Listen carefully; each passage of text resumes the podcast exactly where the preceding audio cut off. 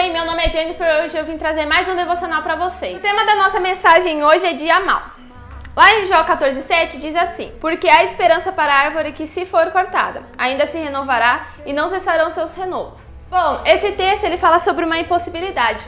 Fala sobre uma árvore seca, uma árvore morta, uma árvore cortada, que vem à vida ao cheiro das águas. E é extraordinário porque quem está falando de esperança parece que não deveria ter esperança. Afinal de contas, é alguém que perdeu absolutamente tudo. Só que a coisa mais interessante desse texto é que Jó não está falando de uma árvore cortada. Jó está falando de uma árvore que se for cortada.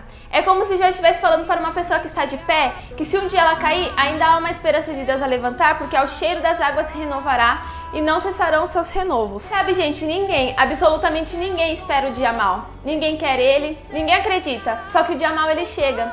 E quando ele chega, nós nos esquecemos dessa palavra. Só que Jó, ele está nos dizendo assim: quando der errado, lembra dessa palavra. Se for cortada, lembra de que ainda há uma esperança, porque ao cheiro das águas se renovará. Só que as pessoas esquecem porque o dia mal é como uma fumaça escura e cinzenta que cobre os nossos olhares da cruz e nos tiram a fé. Só que o choro ele pode durar uma noite, mas a alegria ela vem pela manhã. A árvore que se for cortada voltará à vida, porque ao cheiro das águas se renovará e não cessarão seus renovos. Se ele disser que você vai viver, então você vai voltar a viver. Se ele disser que você vai passar, então acredite, você vai passar. Só que a vida é muito curta para que eu tenha uma família que eu não ame, para que eu tenha um emprego que eu não goste, para que eu não me dedique, muito curta para que eu seja medíocre. Que estamos fazendo de nós mesmos? Conheça-te. Se você se conhecer, ninguém te ofende. Se você se conhecer, ninguém te ataca, porque você sabe o homem e a mulher que Deus criou, a pessoa que Deus projetou para ir e dar frutos, pessoa que faz o bem a todos que estão à sua volta, mulheres e homens com essência única, a essência de Cristo. Esperança é crer em algo em uma circunstância terrível que os teus olhos não enxergam o final. Agora fechem seus olhos que eu vou fazer uma oração.